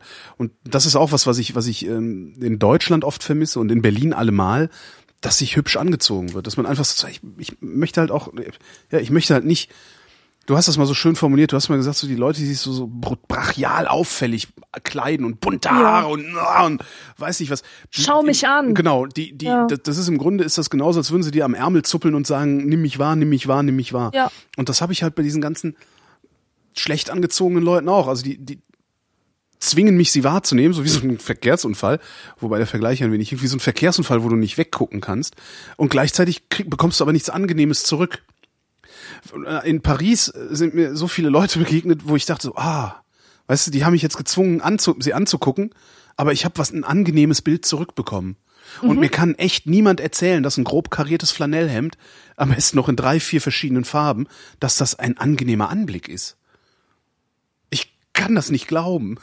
Vielleicht ist es das. Aber- Ja, weißt du, aber es ist interessant überhaupt, dass du das ansprichst, dass man tatsächlich mit wenig Geld viel aus sich machen kann. Absolut. Ich kenne das, ich kenne das aus Polen. Da hatte im Kommunismus niemand irgendwas. Äh, man konnte in den Geschäften nichts kaufen Hm. und alles, was man halt hatte, waren irgendwelche Stoffe oder alte Klamotten, die man entsprechend umnähen lassen konnte oder selber was draus machen konnte. Hm. Aber alle Frauen sahen total schick aus und zwar ganz egal, wie wenig Geld sie hatten, weil sie so viel Mühe reingesteckt haben, dass sie vernünftig aussehen. Mhm.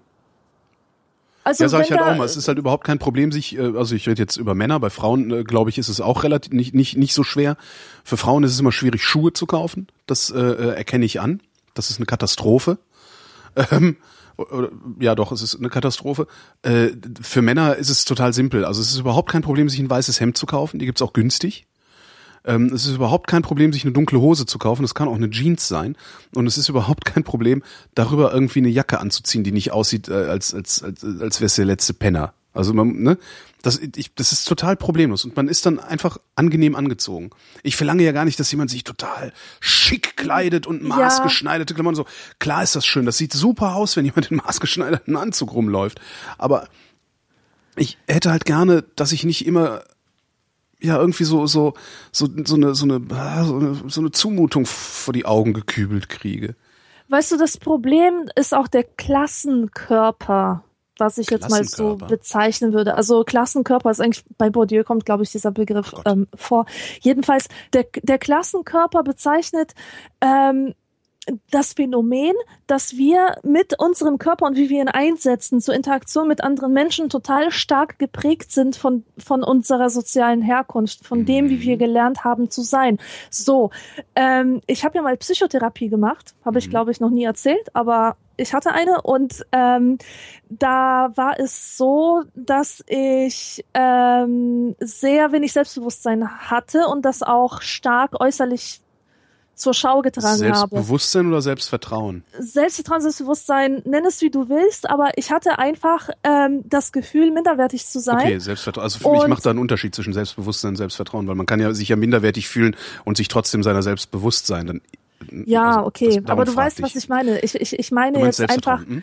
ich meine jetzt ein Unbehagen im, in seinem Körper zu stecken Mhm. und damit verbunden äh, ist es auch nicht schön oder oder es wird als nichts Erstrebenswertes erachtet, sich schön zu kleiden. Denn warum soll ich einen hässlichen Körper schön kleiden? Oder warum soll ich einen Körper, den ich nicht als den meinen empfinde, in irgendwelche Sachen äh, stecken, mit denen ich mich ausdrücke, wenn ich mich gar nicht ausdrücken möchte?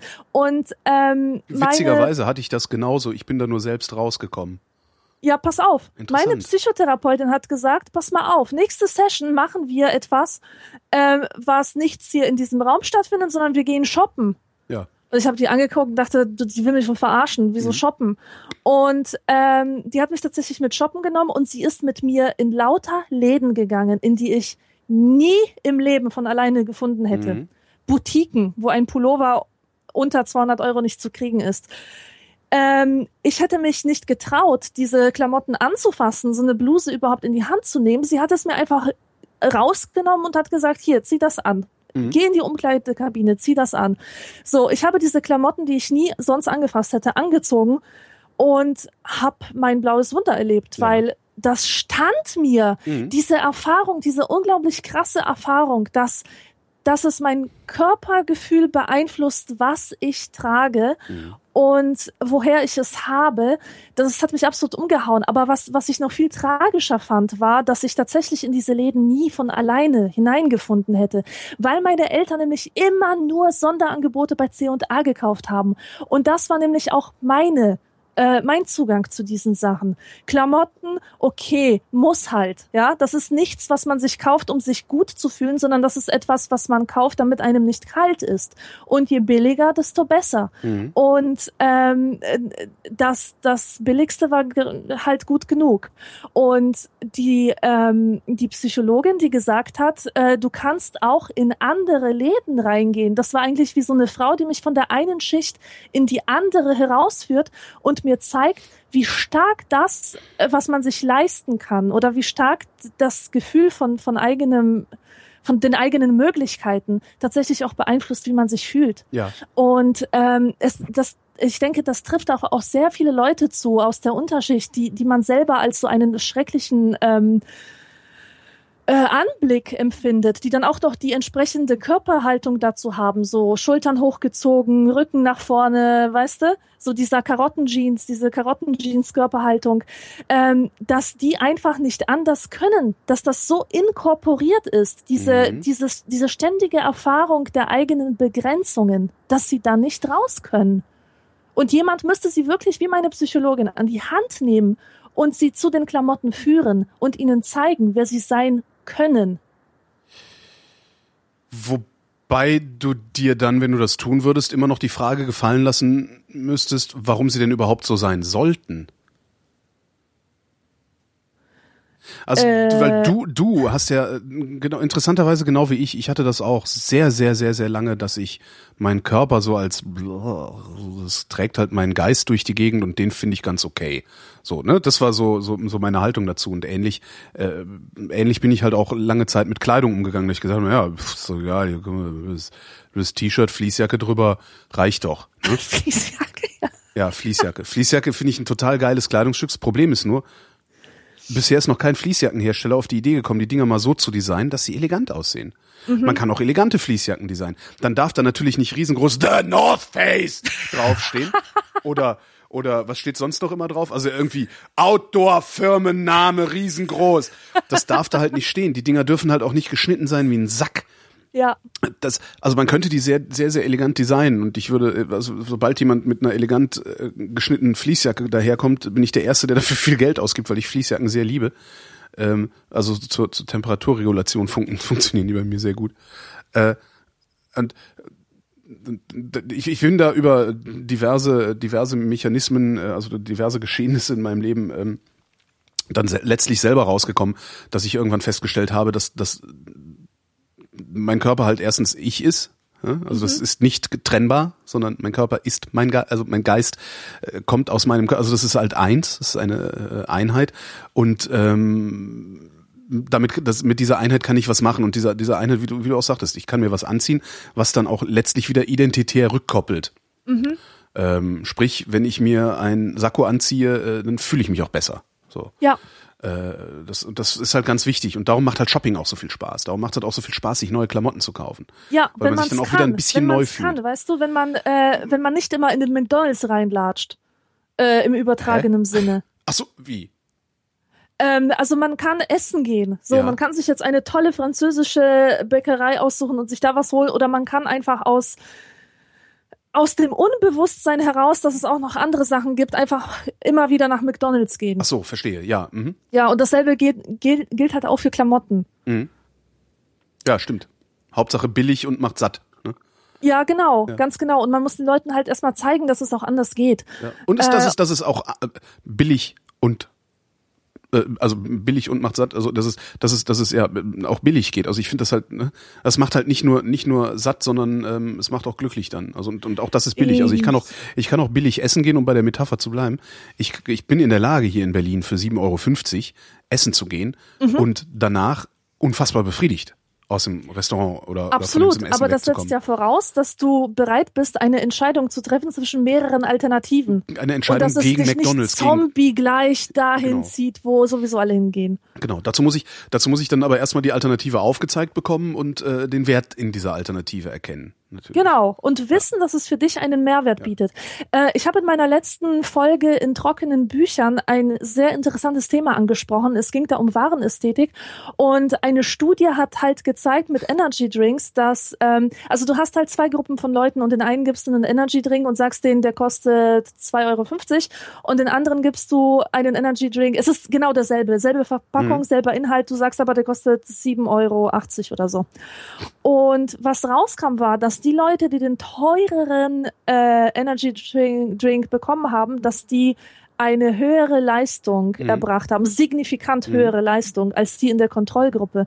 Und wenn man das jetzt auf die Kleidungsgeschichte ausweitet, es ist genau das, das Gleiche. Du Ja. hast so einen Placebo-Effekt für die Reichen, die sich ähm, bestimmte Klamotten leisten können oder, oder einfach Klamotten, die mit, die, die, ähm, die etwas anderes vermitteln. Du hast schon gesagt, es kann schon preiswert sein, aber es muss wenigstens nicht für Penner stehen, sondern irgendwie für bemüht sich oder so oder Noch elegant nicht mal. oder Das, was weiß ich. selbst Ja? das, also selbst das ist gar nicht was, was, wenn ich jetzt mal wieder das auf meinen, ne, das ist ja eigentlich so eine Geschmacksdiskussion.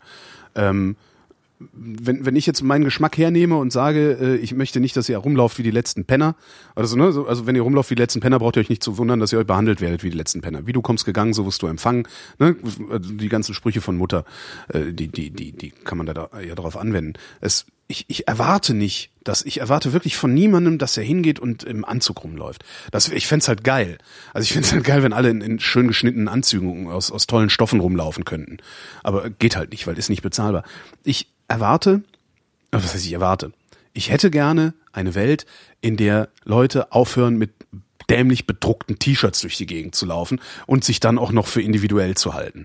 Was sie ja nicht sind, weil dieses T-Shirt gibt's ja auch 80 Mal oder 80.000 Mal. Ähm, ich, weißt du, also ich erwarte nicht, dass sich da jemand bemüht, sondern dass so, so ein bisschen ein Gespür dafür, dass bestimmte Sachen einfach überhaupt wirklich schrecklich aussehen. Diese, kennst du diese, diese Schuhe äh, aus, aus so, so, ja, Schuhe aus, die auch gerne von Männern getragen, äh, aus, aus drei, vier verschiedenen Farben und dann am besten noch mit Klettverschluss. Ja, das ist das. Und da drin dann auch noch irgendwelche bunten Socken, am besten mit lustigen Mickey Maus Motiven. Das ist halt, das finde ich, ich empfinde das als, als durchgehenden Fauxpas. Das ist ein ganz schlimmes, ja, aber ich erwarte nicht, dass sich jemand bemüht, sondern dass, also ich äh, verstehe immer nicht, wie die Leute so wenig, so wenig Wert auch darauf legen können. Und dann bin ich wieder bei dir, so wenig Wert darauf legen können, äh, wie sie nach außen wirken. Weil auch wenn diese ganzen, was diese ganzen Ismen, Ismen-Geier äh, rumrennen sagen, "Nein, das ist ja gar nicht wichtig und das ist ja auch, äh, weiß der Geier, was ist ein bestimmten Ismus, zu sagen, zieh dich ordentlich an. Äh, und dass das ja eigentlich äh, schädlich wäre und so. Ist, äh, so funktioniert die Welt aber halt. Und das kann man Weißt du, natürlich das, das in, in, auf Problem ist ja auch, dass die meisten Menschen in irgendwelchen sozialen Zusammenhängen stecken. Ja klar. Und jetzt stell dir vor, du hast halt, dein Alltag sieht so aus, dass du halt malochen gehst so und nach der Arbeit gehst du zu deinen Kumpels in die Kneipe und der Wirt hat immer dasselbe T-Shirt an, da steht drauf, Bier formte diesen Körper. So. Diesen schönen oder und so ähnlich. in diesen Kreisen gelten solche T-Shirts als voll witzig. und lol und so, ja? Das wahrscheinlich und da kannst du, da, da kommst du auch nicht raus. Dann willst du gemocht werden, du passt dich diesen Menschen an, du ziehst dir diese Jeansjacke an mhm. und das Jeanshemd und die Jeanshose dazu, damit du genau wie deine Kumpels genauso auf diese Art am Spielautomaten lungern kannst oder auf dem Barhocker. Und äh, so einer kann nicht einfach hergehen und sagen, ja, okay, ich kleide mich jetzt äh, irgendwie vernünftig und ciao Leute, weil ich brauche euch nicht mehr. Und, und damit wäre das ja verbunden. Das ist ja das Schlimme. Du kannst nicht einfach ähm, eine äh, schichtspezifische Kleid, einen schichtspezifischen Kleidungswechsel vollziehen und dann erwarten, dass du in deinem Milieu äh, genauso wahrgenommen wirst wie früher. Das, das ist halt auch das Problem. Du meinst einen milieuspezifischen Kleidungswechsel vornehmen, um dann zu erwarten? Äh, ja, ja, genau. Ja, ja, ja, ja, ja, ja, stimmt. Das heißt, letztendlich beurteile ich natürlich dann auch ähm, das Flanellhemd aus meinem Milieu heraus in dem sowas halt niemand anzieht. Außer, ja. außer die Mädchen, wenn sie sich dann vorne noch so einen Knoten reinmachen und ansonsten auch sexy aussehen. Wobei, ja. nee, auch dann nicht. also, ja, stimmt. Aber hast du auch Letzt, mal darüber dann, nachgedacht? Dann, dann darf ich dieses Urteil aber doch auch gar nicht fällen, ne? Weil dann darf ich niemanden danach beurteilen, wie er rumläuft. Was ich aber tue und was ich auch nicht aufhören werde, nur weil ich das jetzt erkannt habe. Aber weil hast du auch mal darüber nachgedacht, dass jemand, der sich so kleidet in einer Weise, die dich aufregt, dass er genau solche Leute wie dich auch aufregen will damit? Das regt mich noch nicht mal auf, mich enttäuscht das. Das ist das Tragische. Also es ist noch nicht mal so, dass, dass man mich damit auf die Palme bringen würde. Dann könnte ich es noch verstehen, ne? Schön trollen. Sondern ich finde das schade. Ich finde es schade, weil es das Gesamtbild der Realität. Ich hatte das gestern, das war so klasse. Ich bin gestern aus dem Flugzeug ausgestiegen. Ne? Die meisten im Flugzeug waren gut angezogen, die meisten waren nämlich Franzosen. Ähm, ich kam aus Paris, also wo auch außer den Touristen die Leute gut angezogen äh, waren, zumindest in meiner Wahrnehmung. Ähm, steige aus diesem Flugzeug aus, komme in Tegel in den Flughafen rein. Mir kommt gleich so zwei, zwei Männer entgegen äh, mit tatsächlich eben diesen karierten, diesen karierten Flanellhemden. Der eine hatte es sogar noch offen so als Jacke getragen, so, aber es war halt ein Hemd. Und ich dachte, ja, da sind wir wieder schön in Deutschland, Schuhe mit Klettverschluss, also es ist volle Programm irgendwie. Mhm. Und ich ich lache mich dann halt, also streckenweise lache ich mich halt wirklich kaputt, weil ich denke, wie kann man sich so unfassbar schlecht anziehen? Also wenn dann auch so die Leute sieben Farben am Körper tragen und es ist immer, naja, egal. Äh, es, es regt mich aber nicht auf, sondern ich finde es sehr, sehr schade, weil es, es macht die Welt ein bisschen ein bisschen hässlicher. Hässlich weißt ist du, das falsche ähm, Wort, aber ja, es, es macht die Welt ein bisschen hässlicher. Es wäre schön, das, wenn alle irgendwie äh, elegant aussehen würden und nicht äh, und vielleicht auch regelmäßig duschen würden. Das ist ja auch so ein Problem. Ja.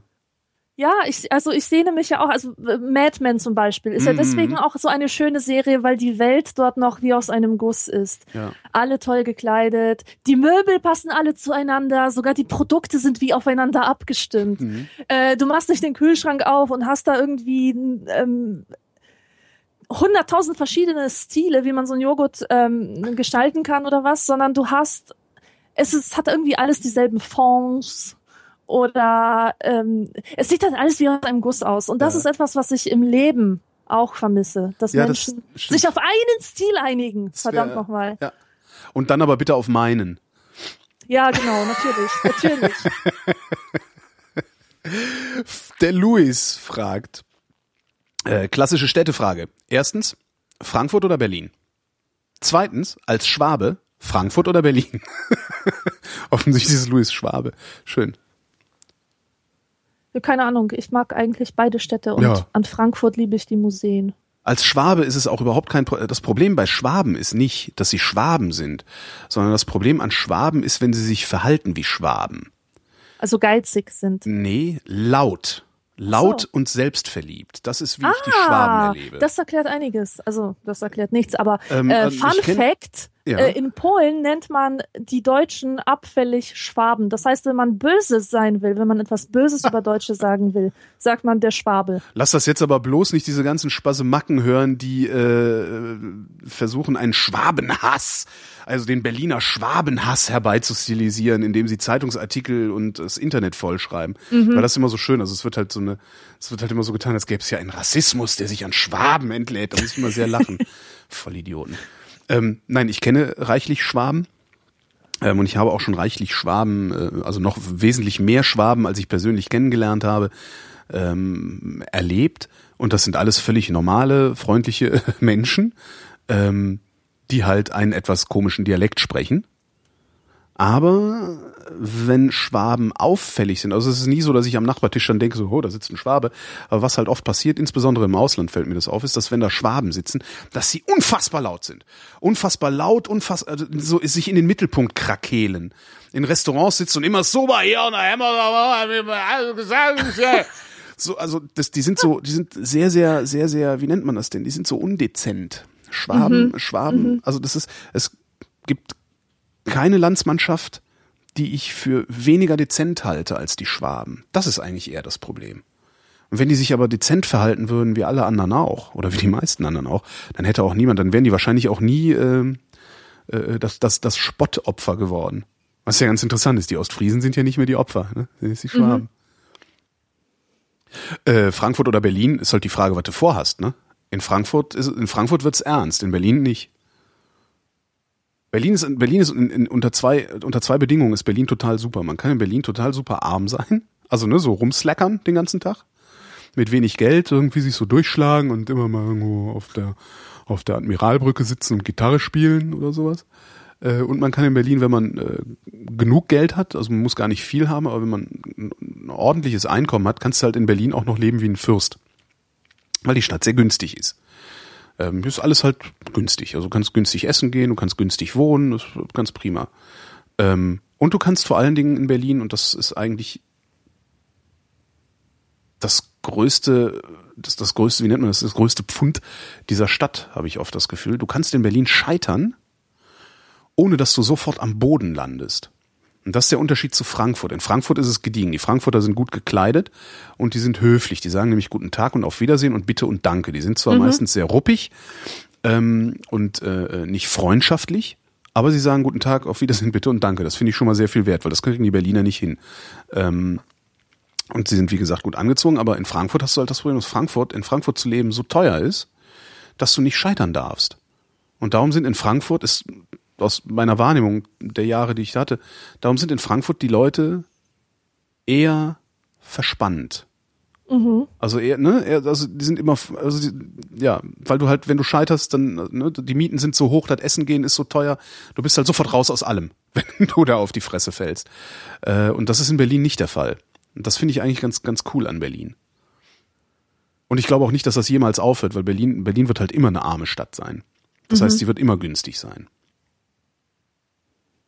Weil hier wohnen dreieinhalb Millionen Leute und ich glaube nicht, dass hier Arbeit für dreieinhalb Millionen Leute ist und es gibt keine Industrie, die irgendwie wertschöpfend äh, wirken könnte, so wie ne, im Rheinland, wo wir herkommen, dann die Raffinerien, Automobilindustrie, Chemo mhm. und sowas.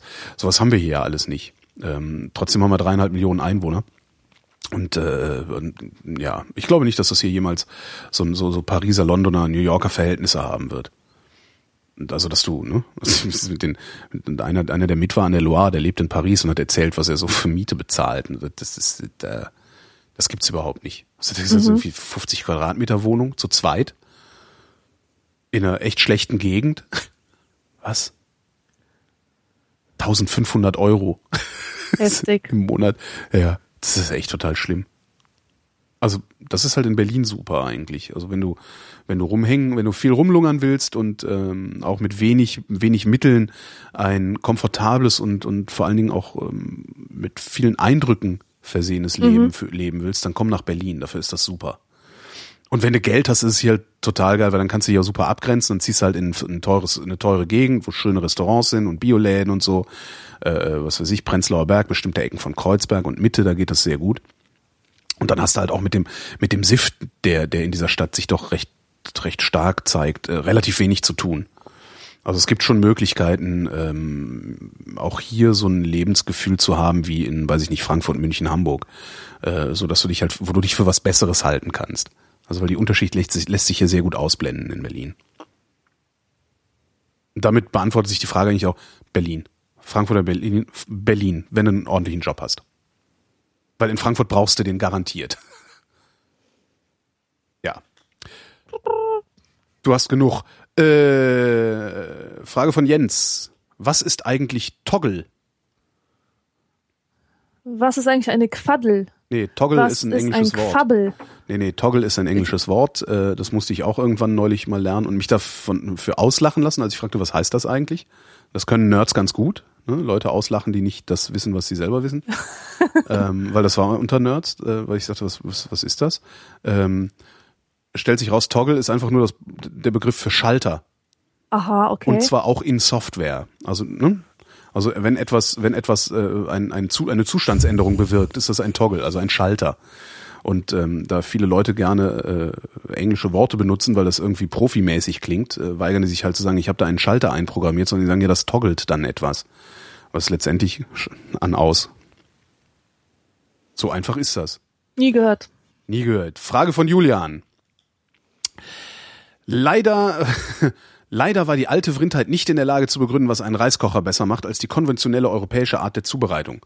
Was macht den Reiskocher also geiler? Holgi, wenn der immer noch ungenutzt im Schrank steht, kriegst du nie wieder was vom Wunschzettel. Nein, es steht nicht ungenutzt im Schrank, sondern ich benutze meinen Reiskocher selbstverständlich. Ähm, was ich am Reiskocher geiler finde, ist, dass es so eine Fire and Forget Lösung ist. Hast du einen Reiskocher? Nee. Ich Warum weiß nicht? mal, wie so ein Ding aussieht. Das ist äh, ein Topf, ne? Ähm, wie kann ich das? Wie eine Fritteuse, sagen wir, ne? Also natürlich nicht mit so Fett drin und so. Äh, wie eine Fritteuse, also ein Topf. In diesem Topf ist noch ein Topf. So, ne? Also ein, ein, ein, sagen wir mal, ein Behälter. In diesem Behälter äh, äh, steht eine, eine, in meinem Fall eine äh, äh, antihaftbeschichtete Schüssel und die steht auf einem Schalter, auf einem Toggle. Okay. Die steht, die steht auf einem Schalter. Jetzt kippst du oben Reis rein, kippst Wasser rein, ähm, in einem bestimmten Mischungsverhältnis und äh, dadurch, dadurch drückt das Gewicht der Schüssel den Schalter runter. Dann schaltest du, machst einen Deckel drauf, schaltest das Ding ein, im Deckel ist so ein Loch ähm, und dann fängt das irgendwann an zu kochen. So. Also weil die, ne, die Schüssel ist auch erhitzbar, da ist dann irgendwie noch Heizplatte drunter. Ähm, und das Wasser zieht dann in den Reis ein, also kocht in den Reis ein und ein Teil des Wassers verdampft durch dieses Löchlein in dem Deckel und irgendwann ist das fertig. Und ich vermute mal, dass das tatsächlich so ein Gewichtsding ist. Also das, das, das habe ich aber noch nicht so richtig, so richtig erkannt. Ähm, dass wenn genug gekocht ist, also genug Wasser verdampft ist, äh, wird diese ganze Schüssel leicht genug, dass der Schalter das Ding aufhört zu kochen. Also das, ne, dass die Schüssel sich hebt, den Schalter schaltet und der hört dann auf zu kochen. Das heißt, du kannst deinen Reis einfach da reinschmeißen und vergessen. Und dann steht der da und da brennt auch nichts an und gar nichts. Und das finde ich halt total cool. Dass man einfach fire and forget. So. Und Schütt wirkt sich das in klick. irgendeiner Weise, diese Kochtechnik, auf den Reis selber aus? Äh, äh, das ist eine gute Frage. Ich, ich koche ei- eigentlich erst seit ich den Reiskocher habe, koche ich oft Reis. Ah, okay. Und äh, davor habe ich halt viel, also ich mache halt viel Risotto. Das kochst du halt komplett anders. Da sorgst du halt dafür, dass die ganze Flüssigkeit langsam in den Reis einsickert und der cremig wird. Und so normalen Reis koche ich eigentlich erst, seit ich den Reiskocher habe, äh, so häufig, dass ich mich überhaupt als Reisesser bezeichnen würde. Davor habe ich total selten Reis gekocht. Ich, war, und ich kann mich nicht daran erinnern, wie, wie es war. Ja, kauf den Reiskocher, falls du gerne Reis isst. Sehr gerne. Wird gemacht. Brav. Frage von Johannes und damit haben wir, das ist die letzte der vergessenen Fragen, ne? Hui, Äh, hui. ja, könnte sein.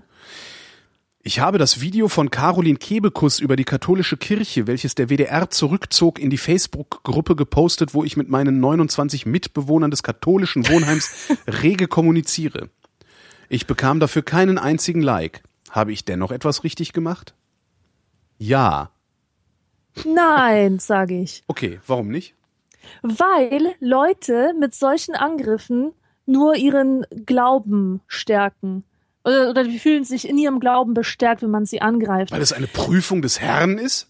Hör mal, Leute, also man muss diese Kämpfe auf jeden Fall führen, aber man muss sie mit positiven Gefühlen führen, mit Empathie äh, und mit Verständnis. Denn das sind keine bösen Menschen, ja. Das sind Menschen, die vor irgendetwas Angst haben, die vor Veränderung Angst haben. Ja, Religion Und- ist. Ja. Und äh, wollen wir ihnen noch mehr Angst machen? Wollen wir ihnen zeigen, dass die Atheisten wirklich diese bösen Menschen sind? Ist dieses Video so Nein. schlimm? Und diese Lust sieht man so oft äh, bei so vielen Aber ist dieses, ist dieses Video so schlimm? Ich habe das einmal gesehen und ich habe jetzt nicht das Gefühl gehabt, als wäre das ganz furchtbar. Ja, aber der Typ fragt ja, ob er irgendwas richtig gemacht hat. Damit meint er ja, ob er irgendwie seiner aufklärerischen Pflicht nachgekommen ist, auch wenn niemand dieses Video geliked hat. Und ich habe für mich in den letzten Wochen herausgefunden, dass es eigentlich nichts Wichtigeres gibt, als äh, Gläubigen zu zeigen, dass sie nichts zu verlieren haben, wenn sie die Religion aufgeben. Ja. Ähm, Na, sie haben ja schon was, also wenn ich das, wenn ich, das ist so lange her, dieses, dieses Kebekus-Video. Wenn ich, wenn ich mich recht erinnere, ähm, zeigst du ihnen ja, was sie verlieren, wenn sie ihre Religion aufgeben, beziehungsweise zeigst du ihnen, wovon sie sich verabschieden, also von welchen, von, von, von welchen eigentlich, ich sag mal, schädlichen Einflüssen sie sich verabschieden, wenn sie sich von ihrem Glauben verabschieden. Ich weiß Aber es ich, nicht. Ich, Ich, kann habe mich echt nicht mehr an dieses Video so richtig erinnern. Ähm, also dieses Video, das war, ich, ich glaube, es ist das, wo, ähm, Wo sie als halt vorne so als Nonne steht ja. und im Grunde geht es halt um, um, um Kindesmissbrauch und es ist halt ein witziges Video, was im Grunde alles, was schief läuft an der katholischen Kirche auf die Schippe nimmt. Mhm. Und ich finde, dieses Video hat auch die volle Berechtigung. Es ist zwar hart, ja, aber ähm, es ist gut als Ausdruck von, von ähm, Verachtung dieser Institution Ja. gegenüber. Aber für andere Atheisten oder für andere Kirchenkritiker. Und ähm, weißt du, ich sehe die, die Sorge der meisten religiösen Menschen halt darin, auch die Sorge gegenüber über der Wissenschaft, dass aus Menschlichkeit Unmenschlichkeit wird. Das Ja. fürchten die ja. Ja, das dass fürchten die die, wirklich. ähm, dass die Das Wissenschaft, ist ein absolut dass die beliebtes Argument. alles wegnimmt. Ja, nee, es ist vor allen Dingen genau. das beliebte Argument, dass, dass dann die Moral verschwunden wäre. Also die, die, die leben in, dem, in, der, in der festen Überzeugung, äh, dass nur ihr Glaube in der Lage ist, äh, einen moralischen Kompass zu geben. Genau, und das Ja. ist fürchterlich, Ja. weil die Liebe ist nicht weniger schön, Mhm. wenn man weiß, wodurch sie im Gehirn erzeugt wird, als wenn man glaubt, dass da irgendwie schön. ein Amor Genau. was in dein Herz reingeschossen hat mit einem Pfeil oder dass der liebe Herrgott da drin sitzt und dein Herz anheizt, ja. Ja. Ähm, an dem Gefühl ändert sich nichts. Mhm. Die scheinen aber zu glauben, sobald Gott weg ist aus, aus diesem Ding, ist auch das Gefühl weg, ist jeder Lebenssinn weg. Und man muss denn mal klar machen, dass, ähm, dass die Wissenschaft eigentlich total auf der Seite der Moral steht. Ähm, Ja. äh, guck, unmoralisches Handeln ist, wenn du einem Menschen mit Zuckungen sagst, dass er von einem Dämon besessen ist und ihn aufgrund dessen tötest. Ja. Religiös gerechtfertigt. Wenn du aber sagst, die Wissenschaft hat festgestellt, Leute, die so zucken, vielleicht haben die einfach nur Epilepsie und man kann sie behandeln, dann ist das doch moralisch überlegenes Handeln, oder? Ohne Wissenschaft nicht möglich. Es ist und das muss man den Leuten klar machen, dass die Wissenschaft auf der Seite der Moral ist. ja, wobei sie dann direkt sagen, na, die Wissenschaft hat auch die Atombombe möglich gemacht. Ne? Ja, bla. Ähm, Das, ja, das sicher. ist kein Argument. Nee, äh, vor allen Dingen nicht für, für, für vor allen Dingen nicht, äh, wenn es darum geht, mit äh, einer einem irrationalen Überzeugungssystem zu konkurrieren, das äh, wahrscheinlich in seiner Geschichte, also Glauben, also oder der die die Organisation von Glauben oder das organisa organisierte, eigentlich ist es ja das organisierte Ausnutzen eines Mechanismus im Gehirn, der es überhaupt erst möglich macht, dass man etwas glaubt. Ähm, das hat wahrscheinlich mehr Leid über die über die Menschheit gebracht als äh, die Atomkraft. Ja. Exakt. Oder Die Genau. Entdeckung der Atomkraft. Und, und wenn man etwas Gutes gemacht haben will, ja, dann bestimmt nicht darum, indem man irgendwelche an, an katholische Menschen irgendwelche äh, sie beleidigenden Videos postet, sondern indem man mit diesen Menschen tatsächlich redet, auch wenn ich weiß, dass das im, im äh, bei Fundamentalisten halt nicht der Fall ist, ja, aber wenn das normale die Menschen sind, genau, kann die man wenigsten mit denen Religiösen reden. sind ja Fundis. Also Ja, die das, das stimmt ja, ja. Ähm, es, es geht halt darum, dass man zeigt, die, also die wissenschaftliche Erkenntnis, dass es keine Seele gibt, gibt Ja. dem Leben mehr Bedeutung, mehr Wert. Ja, natürlich. Und der Glaube an einen Himmel macht das Leben einfach zum Wegwerfprodukt. Wenn man das den Leuten einfach mal klar machen würde. Oh, ich kann mich wieder aufregen. Ja, tust, tust du gerade, aber funktioniert ja auch sehr gut. Also st stimmt, also, ja, das im Grunde rennst du da offene Türen mit mir ein. Und damit sind wir ja auch schon praktisch am Ende angelangt. Das, als Ja. Podcast wird das ja sowieso eine kurze Sendung, weil wir ja das, äh, diese unglaublich witzigen Viertelstunde oder wie lang das war, noch rausschneiden werden. Ähm, damit sind wir bei der Frage angelangt, die wir letztes Mal unterschlagen haben, was aber sowieso auch nicht mehr funktioniert hätte, weil dein Akku alle war. Der obligatorischen Höflichkeitsfrage von Leisure, die da lautet, wie geht's uns denn heute? Heute geht es mir persönlich nicht so gut, denn ich habe schlecht geschlafen. Ich habe ein Problem mit meinem Kissen. Es, es gibt acht verschiedene Arten, wie dieses Kissen liegen kann und ich finde einfach nicht heraus, wo die Seite ist, auf der ich gut schlafen kann. Und das führt dazu, dass, dass ich ständig am Rummachen und Kissen um, am, am Umstellen bin und einfach keinen Schlaf finde. Aber es, man kann mir nicht helfen. Ich kann das nur durch eigenes Ausprobieren richtig stellen. Mir geht's gut, weil ich mal ausgeschlafen habe. Also ich habe letzte Nacht acht Stunden geschlafen, was für mich Boah. sehr unüblich ist. Ähm, aber ich war halt echt fertig nach dieser Reise jetzt. Also ich war auch, ich, ich hätte sogar noch Zeit gehabt, eine Stunde durch Paris zu latschen und habe aber gesagt, ich, ich kann nicht mehr. Ich war so platt. Ich bin an, am Flughafen im Wartebereich sogar irgendwie kurz weggenickt, ähm, mir, mir ein Kinn auf Brust geschlagen und wieder aufgewacht. Also so das Übliche. Nein, also mir geht's mir geht's blendend. Ich habe natürlich wieder viel zu viel Stress, wie immer, weil ich mir viel zu viel aufhalse, auch viel zu viel produziere gerade. Ich habe immer noch drei Sendungen hier liegen, die noch unveröffentlicht sind. Und das sind alles drei eigentlich echt schöne Sendungen. Äh, und ich produziere die ganze Zeit weiter. Jetzt, also jetzt ne, die Vrindheit und gleich nehme ich noch, äh, noch eine Sendung auf. Das heißt, ich habe dann heute Nachmittag, weil ich da auch dann keine Zeit für haben werde, heute Nachmittag vier Sendungen hier liegen, die noch unveröffentlicht sind. Also ich gebe es mir gerade wieder heftig, aber eigentlich geht's mir gut. Eigentlich, also eigentlich geht's mir wirklich sogar sehr gut. Ich habe gut geschlafen, ich habe alles ist in Ordnung. Außer der, außer die Entropie meiner Wohnung, die ist, also hier ist es extrem unordentlich. Aber ich will ja nicht jammern. Ja, dann. Dann gehen wir jetzt nach Hause. Ja, wir gehen nach Hause jetzt. Äh, ich gehe jetzt auch nach Hause. Äh, dann sprechen wir uns in zwei Wochen, hoffe ich. Mhm. Das äh, wäre dann der 23. Februar. Ähm, und äh, ihr, die ihr die Hörerschaft bildet, ähm, bekommt mit, ob wir uns da wirklich sprechen, indem ihr entweder ähm, darauf hofft, dass ich die Sendung rechtzeitig ankündige, äh, oder aber den Kalenderfeed abonniert, äh, in dem normalerweise die Live-Sendung mit hinreichend Vorlauf angekündigt werden. Ich habe nur gerade verkackt. Sowohl letzt, letztens die Ferngespräche habe ich verpeilt, als auch die Vrindheit von heute habe ich verpeilt. Aber ich gelobe Besserung, ähm, denn so langsam aber sicher kehrt, glaube ich, auch wieder ein bisschen mehr Ruhe. Nee, stimmt eigentlich gar nicht. Ich gelobe trotzdem Besserung.